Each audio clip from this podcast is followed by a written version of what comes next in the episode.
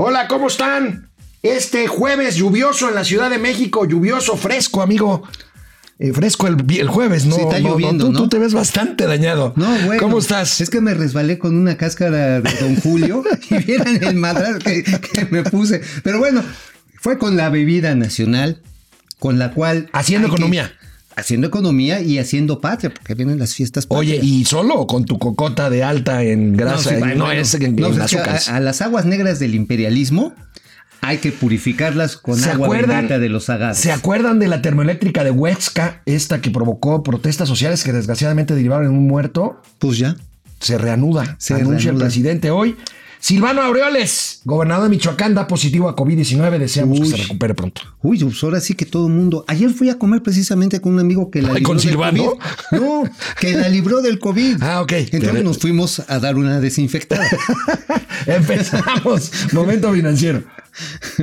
Esto es Momento Financiero. El espacio en el que todos podemos hablar. balanza comercial, Inflación, evaluación, tasas de interés, momento financiero, el análisis económico más claro, objetivo y divertido de Internet. sin tanto choro. Sí, Y como les gusta, peladito y a la boca. ¡Órale! ¡Vamos, réjete bien! Momento Financiero.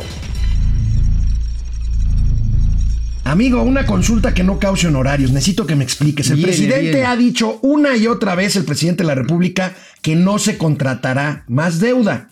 Y decíamos que el presupuesto no se iba a acabar de analizar ayer, porque hay muchas cosas. Entonces, largo. hoy nos encontramos con que en el paquete económico 2021, pues resulta que el gobierno federal está pidiendo la autorización al Congreso de la Unión para elevar el techo de endeudamiento a 700 mil millones de pesos. El año pasado este techo era poco más de 530 mil millones de pesos y ahora piden 700 mil millones. Entonces, ¿qué? ¿Hay deuda o no hay deuda? ¿Qué es eso del techo de, de endeudamiento? Pues es como así cuando pintan de blanco las, este, las partes altas de los edificios. Finalmente se trata pues de seguir renovando las líneas crediticias. o sea, de eso se trata porque México tiene una serie de vencimientos. Por ejemplo, Pemex tiene vencimientos de este año de 6 mil 100 millones de dólares. También la deuda recurrente del gobierno se tiene que estar renovando. Incluso la emisión de CETES, que sabe a, 20 a los 28 días o a 3 meses, se tiene que estar dándole la vuelta. Ahora, ese techo... Yo, no, eso ya, yo Bueno, empecé, la parte máxima de los 700 mil millones de pesos tienen que ver también para financiar el gasto corriente. Pero entonces, a ver, la pregunta es, ¿hay deuda nueva Sí, o sí no hay. deuda Sí, sí hay nueva? deuda. Porque hay el deuda. presidente dice otra cosa. a ver, A ver. No tenemos problemas mayores. Ya va a haber oportunidad para demostrar que frente a la crisis económica, la aplicación de nuestra estrategia fue la correcta. Porque en la mayoría de los países se fueron por el camino fácil de endeudarse. Y van a pasar eh, situaciones distintas. El secretario de Hacienda, Arturo Herrera, su equipo, que son de primera, eh, han señalado que si hubiésemos hecho lo mismo que hicieron los europeos, así en general, en vez de destinar el año próximo 700 mil millones al pago de servicio de deuda, íbamos a tener que destinar 350 mil adicionales.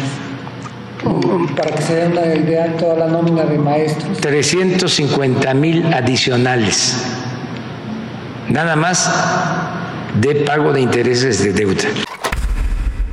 No, pues sí hay deuda. O sea, pues sí, sí, sí hay deuda. Pues sí, sí hay deuda, ¿no? Entonces- El problema no es que haya deuda. O sea, decir, no, no, es que no tenemos el deuda. problema es decir que no la haya. Ajá, el problema es no usarla correctamente. Ah, eso sí. Eso también. o sea, y digo, administrarla. Sí, digo, una cosa es que pidas, por ejemplo, prestado para unos 15 años, que diferente como para arreglar tu casa, darle una pintadita, ya sabes, en la parte alta. Sí, el techo, De el blanco, techo. pues para que quede chido, que pegues bien la luz. Este, pero bueno, eso a final de cuentas es las diferencias. Lo inviertes, te endeudas para invertir o lo te endeudas para consumir. Ok. Bueno, amigo, ayer, ayer me hiciste ver un asunto que yo no había Uy, yo- yo- contemplado. Hablabas de más facultades de fiscalización del SAT en el paquete económico Uy, 2021. sí. Uy, Hoy el presidente trastabilló cuando le cuestionaron el uso de tecnologías celulares, tablets y todo agarrar contribuyentes. Sí, no, literalmente, y esto viene dentro de las páginas de las 63 a las 65 de la... Ah, ¿verdad? Pues yo sí me lo Pues mira, leer. ¿por, por qué no vemos cómo hicieron trastabillar al ver, presidente con viene, este tema? viene, viene, viene. Hay que tener en cuenta la gente es que nosotros no espiamos a nadie, somos respetuosos de las libertades y eh, no vamos eh, nosotros a llevar a cabo ninguna actividad ilegal. Sí, porque la miscelánea, por ejemplo, no aclara si esas grabaciones son para personas morales o físicas. Es un párrafo breve el que está en la, miscelánea. Me voy a permitir leerlo si usted eh, también me lo permite. El, número 20 de esta propuesta dice, considerando que la tecnología es una parte fundamental para el mejor ejercicio de las atribuciones concedidas a la autoridad fiscal, se propone incorporar al primer párrafo del artículo 45 del Código Fiscal de la Federación el uso por parte de la autoridad fiscal de herramientas como pueden ser cámaras fotográficas, de video, grabadoras, teléfonos celulares u otros que permitan recabar información que sirva de constancia de hechos detectados por autoridad fiscal en ejercicio de sus actuaciones. Es decir, Sí, puede ser, por ejemplo, para el caso de aduanas. Sí, este, que se tienen equipos para ese propósito. Pero bueno, le vamos a pedir a Hacienda que lo aclare. O sea que también cuando te estés echando un cake en tu casa si estás acá texteando, te van a estar fiscalizando qué te comiste. Neta, ¿no? Oye, como que se echó un molito. Oye, señor. Y el presidente, y el presidente dice, bueno, pues sí, como, en aduanas. ¿no? O, sea, nos van a pasar la aduana. O sea, imagínense, buena onda. Estás en tu casa, estás acá, las de acá viendo la tele, en lo que estás texteando sobre un partido de fútbol americano que ya empiezan. Este, ya empezó, ¿no? Y, hoy empieza. Hoy empieza. Hoy empieza en la noche. Es el kickoff. ¿Y, ¿Y cómo se puede dar cuenta el SAT que ganaste ese día una lana que te dieron en pues Si te lo transfieren, por ejemplo, si estás haciendo apuesta, en ese momento va a estar ah. ligado y lo primero, antes de que te avisen, te va a decir a, Hacienda. De entrada, les aviso, el lunes Mauricio estará conectado desde el mismísimo SAT Qué valor, qué valor. Yo, yo sí. Pero ahí va a estar, ahí va a estar el lunes, por ¿no? eso empecé la desinfectada con, con tequilita. Bueno, canal 76 de. Easy de lunes a viernes, 4 de la tarde y en Spotify. Momento financiero, regresamos. Bueno, pues ya que estamos, hoy, hoy es consulta con el economista. Con- ay, güey, A ver, viene. ahora otra pregunta, la Otra. tercera. No que la reforma energética se había echado para atrás. El secretario de Hacienda, cuando explicó ayer, ayer tuvo un tour de medios por todos lados, estuvo Qué bueno. explicando el paquete, qué bueno, buena política de comunicación de mi amiga Julieta Brambila. Ahí radica, a ver, radica el tema de la reforma energética en inversión privada o no. El presidente de la República, cuando justificó el tema de la meta de producción, habló de producción privada, que sí existe, Pues sí, y que el claro. presidente niega. ¿Por qué no vemos lo que le dijo a nuestro amigo Enrique Quintana, el secretario de Hacienda, y lo comentas? viene, claro que sí. De economista, economista. La plataforma petrolera de México está conformada por la producción de Pemex más la producción de los privados.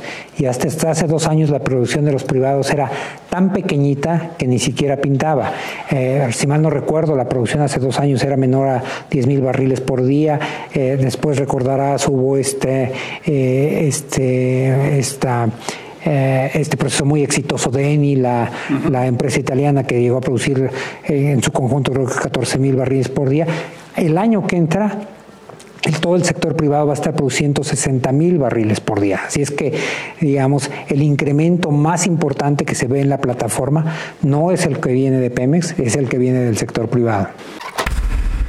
¿Qué hubo, Pues sí, digo, el, presidente dijo, no vamos a dar más contrato hasta que no produzcan. Pues están produciendo. Ahí está. De entrada este año va a quedar arriba de 44 mil barriles 2020. Privadas. Privados, privados. Entonces decía el secretario de Hacienda, entonces tú no la ves pequeñita. Yo te la dejo muy más grande la cuestión, porque se van a llegar a 240 mil barriles al final de este sexenio. Los privados, es lo que tienen- y le están metiendo una la nota. A ver, entonces, ah, eh, eh, si entiendo bien, entonces el presidente da marcha atrás a la reforma energética, quiere decir que no van a llegar más inversores, pero los que ya están, pues Sí. van a seguir. Le están metiendo ¿Hasta dónde? 33 mil millones ¿Hasta de dónde? dólares. ¿Hasta dónde van a 33 Pues ahora sí, hasta donde les dé el. Ahora sí que el piquete, el piquete de pozo, hasta, hasta El donde. popote. lo- el popote, el popote, porque básicamente son aguas someras, son bloques marinos que tienen bajo estos esquemas de concesión. Hay empresas italianas, este, estadounidenses, estadounidenses, hay australianas. australianas, algunas asociadas con el mismo Pemex, y lo que tenemos ahí es que la reforma energética pues le está dejando dividendos al gobierno mexicano porque en promedio pagan un derecho, un fee que le llaman, de 75%, es decir, de cada 100 dólares que ganan, 75 son para el Estado es un mexicano. buen negocio para No, México. le- es sea, un buen negocio para yo México. no le creo a Lozoya, a ver Lozoya, repartiste lana para que tuviera lana el país. Oye, ¿quién es Lozoya? Ah, ¿No es, no es un cuate que cantaba la canción esta de los pollitos dicen pío, pío, pío cuando tienen hambre. La gallina estaba clueca, puso un huevo y dijo eureka. Ándale, y los pollitos fueron por Bueno, la Biblia. La cobija del Etcétera, presupuesto, o volviendo al presupuesto, la cobija del presupuesto no alcanza para todos. Abriga a unos, descobija a otros. Veamos este gráfico que publica hoy el periódico Viene. Reforma, muy interesante. ¿Quiénes pierden y quiénes ganan, amigo? Los que ganan, Los pues, partidos. el INE y los partidos, hay elecciones. Y la Cámara de Diputados. 66, 20, 66% hacia arriba. Diputados, aquí hay dos cosas. Ah, Primero. ¿será para las campañas de reelección de los diputados? No, no, no. O eh, para los que se vayan su licuadora, su liquidación. No, pues es para básicamente apoyar a la gente enferma con COVID. Ah, ok, 18%. Tribunal Ajá, Electoral, sí, 21%, arriba. 21%, yo Los que pierden, ya lo decíamos ayer, en los estados, 5.5%. Para abajo van de reversa. Comisión Nacional de Derechos Humanos se nota. Se nota Y que- las carnes, este, el tibón ese que se iba el timbón, el timbón del encargado del changarro. No, pues sí, la señora Piedra sí está bien piedra y come bien, come bien, ¿no? Y Fetel. Y Fetel de reversa mami el Instituto Federal de Ahí Telecomunicaciones. están preocupadas las empresas de telecomunicaciones, ¿no? Por, por Pues sí, las fallas. sobre todo ya les habían hecho un recorte el año pasado del 15%. O sea, lo siguen apretando las tuercas y aquí el problema está en que labores como la supervisión de la calidad de la señal de telecomunicaciones no se está llevando en tiempo y en calidad que debería de hacerse. En el caso de la disminución del presupuesto para los estados, el Uy. secretario de Hacienda, que había sido muy cuidadoso el día anterior en el Congreso para pues apapachar a los gobernadores, lo justifica así en esta charla con Enrique A Quintana. ver, ¿cómo viene? Claramente va a haber más participaciones que las que se van a dar este año, alrededor de un 6% exactamente, lo cual no quiere decir que son más de las que se habían presupuestado originalmente. Parte de eso fue compensado con el FEIP y algo de lo que nosotros hemos estado tratando de trabajar con las, con las entidades fue aumentar las reservas del FEIP. El FEIP es este eh, fondo, el FEIP, perdón, es el Fondo de Estabilización de los Ingresos de las Entidades Federativas, que es un fondo que se utiliza, que se va llenando en las épocas de vacas gordas y se utiliza en las épocas de vacas flacas. Y hoy nos tocó épocas de sequía muy, eh, eh, muy serias. Estamos trabajando con ellos y la idea es tratar de asegurarnos de que tengan la menor afectación posible. ¿El Face no es el de en el que pones tu perfil y Eh, no, ese es el Facebook. Aquí están Ah. hablando del FEIF, Fondo, del. Fondo Ah, de Estabilización de Ingresos a Entidades Federativas. Oye, pero ese no se lo habían ya chutado porque Ya. tuvieron que pedir prestado a los bancos para repartir cerca de 44 mil millones de pesos en los últimos dos meses. Entonces, pues solamente que le expriman a Pemex más. Que por cierto, Jonathan Heath ayer dijo algo muy interesante. A título personal dijo, oigan, el gran problema de las de finanzas del país se llama Petróleos Mexicanos. Así es. Claro, el secretario también en esta charla con Enrique Quintana dijo, oigan, no, no, no, espérense.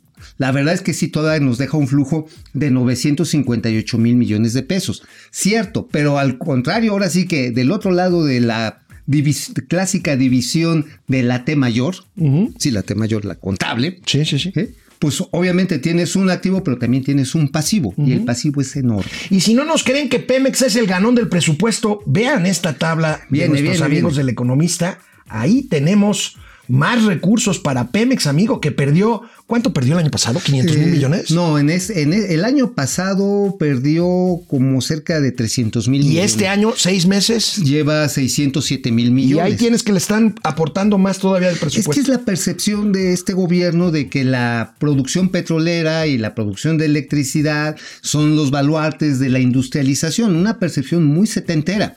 En vez de estar apostando a las energías renovables, incluso Pemex, la CFE se podría meter. Ah, es más, ahí les va una exclusión interplatanaria intergaláctica. A ver, venga.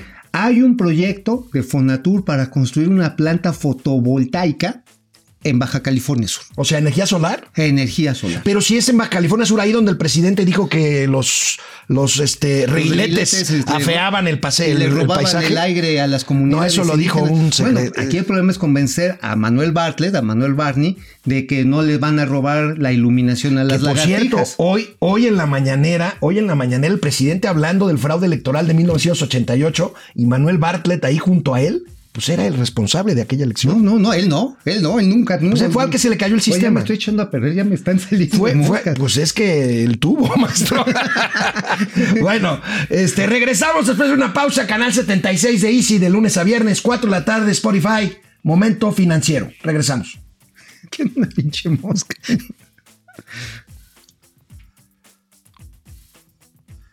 Amigo, platícanos de esta planta termoeléctrica en Huestla, Morelos, que hubo un desorden hace algunos Sí meses, incluso lamentablemente falleció uno de los activistas, Samir Flores. Hoy el presidente de la República anuncia, anuncia que se va a reanudar esta obra, que se va a terminar esta obra. A Samir lo fueron, lo asesinaron. Sí. Lo asesinaron, lo fueron, lo venadearon y se lo echaron. Y bueno, el, la queja, la, las dos quejas de estas comunidades allá en Huexla, básicamente uno era el tubo, el tubo de gas que pasaba por ahí porque lo consideraban peligroso para los habitantes, para las comunidades cerca de las áreas de cultivo y además el uso de agua precisamente para el enfriamiento del sistema de generación eléctrica. Y bueno, pues obviamente, pues la disputa por el agua, como la que está pasando hoy en Chihuahua, es de las más crudas y las más aguerridas. Ahora, aquí la pregunta es, ¿de qué manera llegaron a un acuerdo con, con los, con, con las comunidades de esta población? ¿Llegaron a algún acuerdo? ¿Hay alguna, es- algún esquema de remediación ambiental? Eso lo tenemos que saber, ¿eh? Porque a la Comisión Federal de Electricidad también le bajaron presupuesto, ¿eh? Sí. Y le bajaron un buen, le bajaron prácticamente el 10%, así que pues vamos a ver con qué dinero lo va a hacer. Ahora, esta central termoeléctrica es muy importante para abastecer precisamente al centro del país. No solamente es Morelos, ¿eh? También le cae una parte a Puebla, le cae una parte al Estado de México. Veamos cómo lo anunció esta mañana en la mañanera en Palacio Nacional el presidente de la República, el licenciado Andrés Manuel López Obrador. Vamos a informarles sobre eh, la decisión de reiniciar los trabajos para concluir con la termoeléctrica de Morelos, que se había quedado suspendida esta obra por eh, demandas eh, de campesinos, de los habitantes de eh, las comunidades de esa región. Eh, es una obra que se empezó hace varios años, se terminó prácticamente, es muy poco lo que falta para que funcione, opere. Eh, se trata de una inversión de alrededor de 20 mil millones de pesos. Dijimos desde el principio que no podíamos dejar que se convirtiera en chatarra esta planta, porque se trata de dinero del presupuesto, que es dinero del pueblo. Si se inicia la operación de esta planta, se contaría con energía eléctrica para todo el estado de Morelos. No se trata de una planta particular, privada, es una planta de la Comisión Federal de Electricidad y la Comisión Federal de Electricidad es una empresa pública, es de todos los mexicanos.